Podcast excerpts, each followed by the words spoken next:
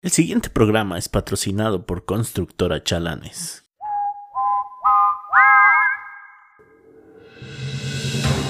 Estas son las noticias de la semana. Microsoft amenaza con comprar TikTok. Bill Gates planea conquistar el mundo a través de miles de videos con bailes sugerentes, lip syncs y sobre todo los videos del poderosísimo Luis Hernández. Nombres con emoticones. Ahora puedes ponerle a un archivo de Windows un nombre con un emoticón. Antes teníamos que ser creativos. xdw.l. Loki de Britney Spears cumple 20 años, lo que se volvió un descenso lento y doloroso a lo que todos conocemos como la Britney Pelona.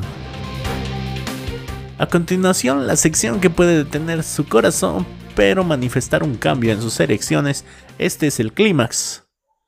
Con Eric Zamora.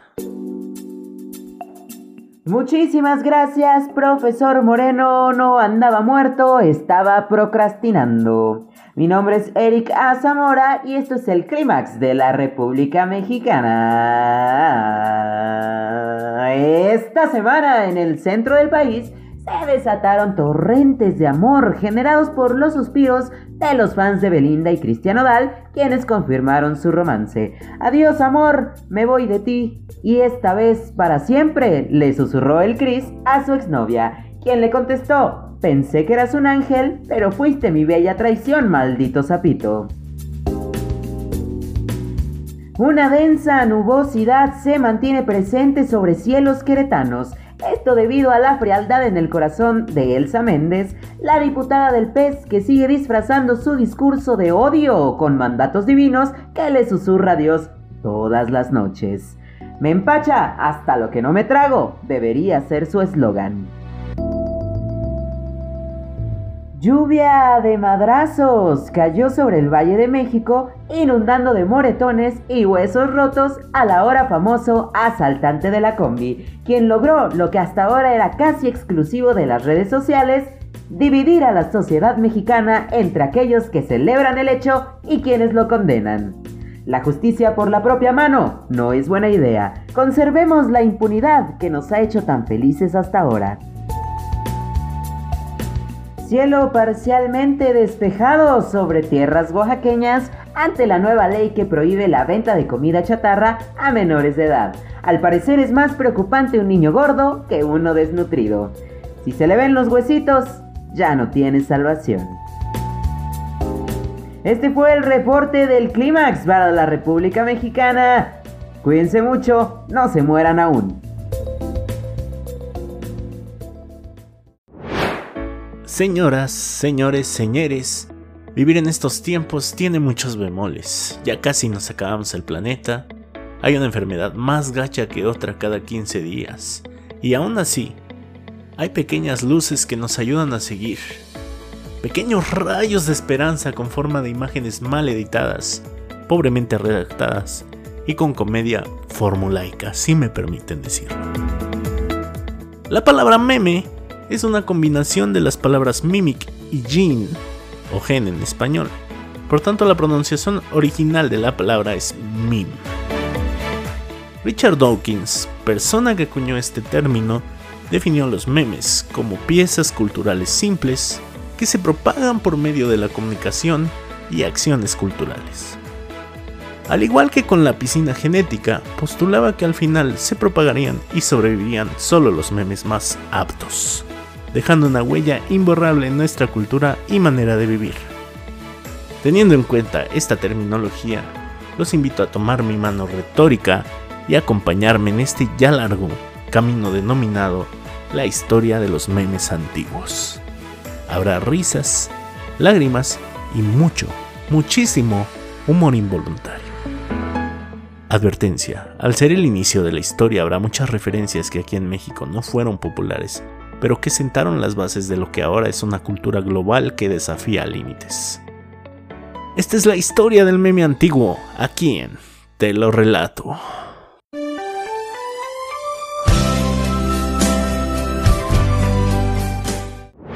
Viajemos hasta 1976, año en el que Richard Dawkins publica un libro llamado El gran egoísta, de donde proviene la hipótesis y definición de un meme. Para recapitular, un pedazo de cultura transmitido entre personas, del cual solo sobrevivirá el que siga circulando. O sea, son efímeros. Pero antes, en 1963 nace la canción mémica Moscow, que posteriormente sería usada para hacer memes relacionados al comunismo y a la difunta Unión Soviética. Desde aquí viajamos hasta el 25 de mayo de 1983, en el que nace la icónica frase pronunciada por el almirante Akbar en la secuela de Star Wars que posteriormente se convertiría en un meme y que nos indica por experiencia colectiva o evidencia mediática que lo que está a punto de suceder será en desventaja para el protagonista. Ejemplos. Cuando tu novia te dice, haz lo que quieras. Cuando dice, no me voy a enojar. Cuando pregunta, ¿me veo gorda? Cuando dice, dime la verdad, lo que me duele es que me mientas. De aquí viajamos a algún lugar de 1990 en el que nace la ley de Godwin, ¿Qué dice la ley de Godwin? Que en algún punto de una discusión alguien comparará un hecho malvado o erróneo con los acontecidos en el holocausto nazi para que no parezca tan malo. Obviamente esto dio pie a muchísimas sátiras y analogías en la cultura popular. Por ejemplo está el beat de Pero qué tal Hitler de Gon Curiel, el beat de las estatuas nazis de Neil Brennan en Comediantes del Mundo, búsquenlo en Netflix, es una joya. De aquí vamos hasta el primero de febrero de 1996, en el que se produce el primer avistamiento de Dancing Baby, un bebé renderizado haciendo pasos bastante cotorros. Se volvió popular porque los pasos le quedaban casi a cualquier canción bailable o hasta discurso rítmico de la época. En el año 2000 nace el Rufflecopter, un helicóptero elaborado con caracteres simples del teclado y abreviaturas de risas como LOL y ROFL que significan que significan o sea riéndome ruidosamente y ROFL que significa rodando de la risa alternada sucesivamente causando el famoso efecto Rufflecopter. Marzo 21 del 2002 la animación Peanut Butter Jelly Time que para los que no conozcan es de un plátano haciendo sin sentidos de un lado para otro, casi todos son movimientos sexuales, se hace famosa en esta fecha. ¿Cómo la ven? Seguramente la ubican, pero no la conocen por ese nombre. Octubre 8 del 2004. Ustedes pensarán, cuando escuchan la frase, los internets que es una frase que nació en México, pero no, George W. Bush, con su intelecto característico, la inventó en aquel año y la acuñó para siempre y ahora se usa para mm, denostar a personas que no conocen los términos modernos y prácticamente decimos los internets, los nintendos y es una plaga hoy en día. Febrero del 2005 salen los hechos de Chuck Norris o se hacen famosos, que es el primer meme de personaje súper empoderado que existe, ya saben. Aquí van mis favoritos. Cuando Chuck Norris fue mordido por una víbora, después de tres días de agonía, la víbora murió. Este fue dicho por Chuck Norris en una película porque la audacia. Chuck Norris arrojó una granada y mató a 50 personas. Después de esto, la granada explotó. Cuando Dios dijo que se haga la luz, Chuck Norris le dijo, di por favor. Las lágrimas de Chuck Norris curan el cáncer. Lástima que nadie lo ha hecho llorar. Podría seguir por horas, amiguitos. Mi hermana y yo nos decíamos esto todos los días y nos cagábamos de la risa, se los juro. Este es un clásico de clásicos. En diciembre, el 15 de diciembre del 2005, se graba el rock de Canon con Jerry C. Wow.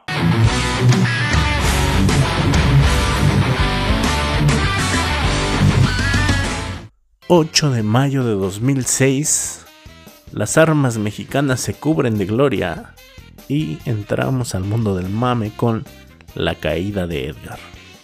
Quien no lo conoce está muerto por dentro. No más palabras.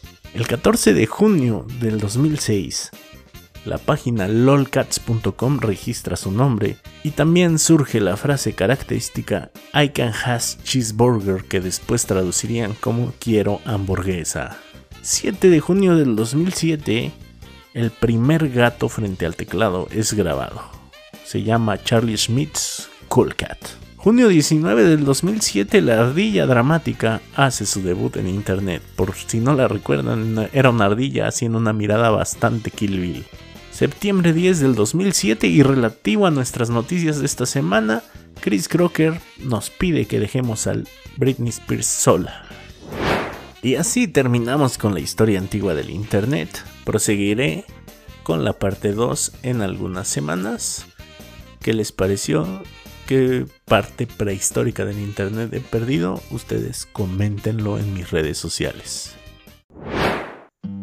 Y aquí van sus recomendaciones de esta semana. En primer lugar, quiero recomendarles Misterios sin resolver o Unsolved Mysteries que están en Netflix. Eh, te das cuenta viendo este tipo de cosas que la tecnología ha matado mucho de lo paranormal de estos misterios. De ahí que alguno de los misterios eh, sea viejito. El más paranormal es viejito cuando no había celulares y obviamente no, no puede haber explicación. Y los demás misterios muestran, pues, que sí pueden ser resueltos, quizá no pueden ser comprobados, que a mi gusto es diferente. Pero, ¿qué les parece? Ya que en la neuroteca parece que está en un stand-by eterno, me gustaría invitar a los compañeros de la neuroteca a este podcast para que comentáramos el, misterio sin resolver o hacerlo ahí. No sé, ustedes qué piensan. Estaría muy chido que desglosáramos alguno de estos misterios o todos. También les quiero recomendarte Umbrella Academy. Si vieron la primera temporada, esta es mil veces mejor. La música está donde debe estar, todo está perfectamente coreografiado. La historia, el humor está de poquísimos huevos, o sea, cada cosa que está hecha para ser chistosa da en el clavo. Y pues que les digo, Gerard Way es muy buen escritor. Me gustan sus canciones, me gusta Umbrella Academy. Y no sé, que me muerda una chichi si quiere yo, la verdad. no, no, no. O sea, hace todo bien el condenado. Además de Umbrella Academy, nos da como que más profundidad en los personajes que ya conocíamos y se aleja de otro tipo de series. Quizá The Umbrella Academy y The Voice sea lo más interesante que hay de ver con superhéroes en estos tiempos. No me malentiendan, me gustan los superhéroes, pero hace falta ver superhéroes más humanos, ¿no? Como esta que es una familia conflictiva con la que nos podemos identificar, pero que además tiene superpoderes. Y por último, recuerden que los últimos capítulos de la cuarta temporada de Rick and Morty ya están en Netflix y pues es más de lo que conocemos. Quizás si se nota algo el, el tedio de que ya tienen alguna presión encima o que hay gente apurándolos para hacer los capítulos, pero ni modo, así es la fama. Dan Harmon como siempre tiene las referencias en el clavo y también la música, mis respetos. Cada escena de After Credits está preciosa. Ustedes ya saben lo que, lo que van a ver si ven Rick and Morty. Y pues ahí está, muy recomendada de mi parte.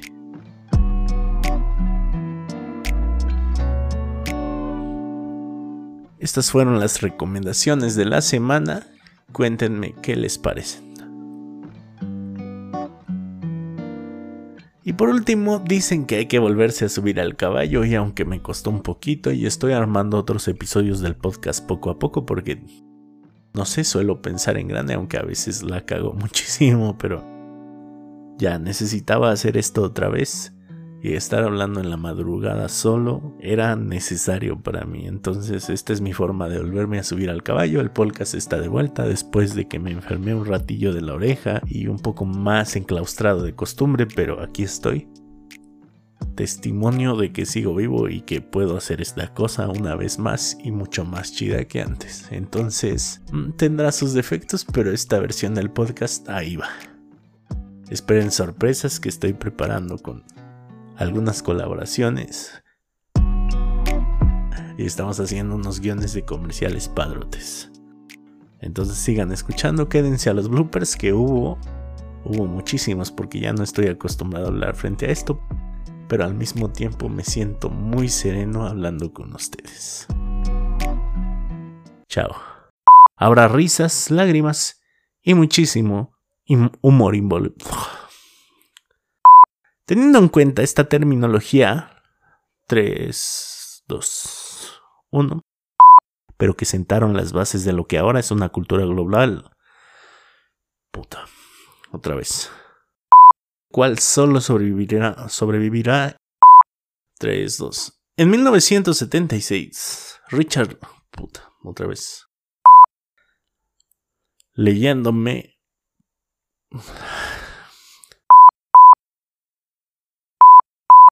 Adam, a ver, le estoy quedando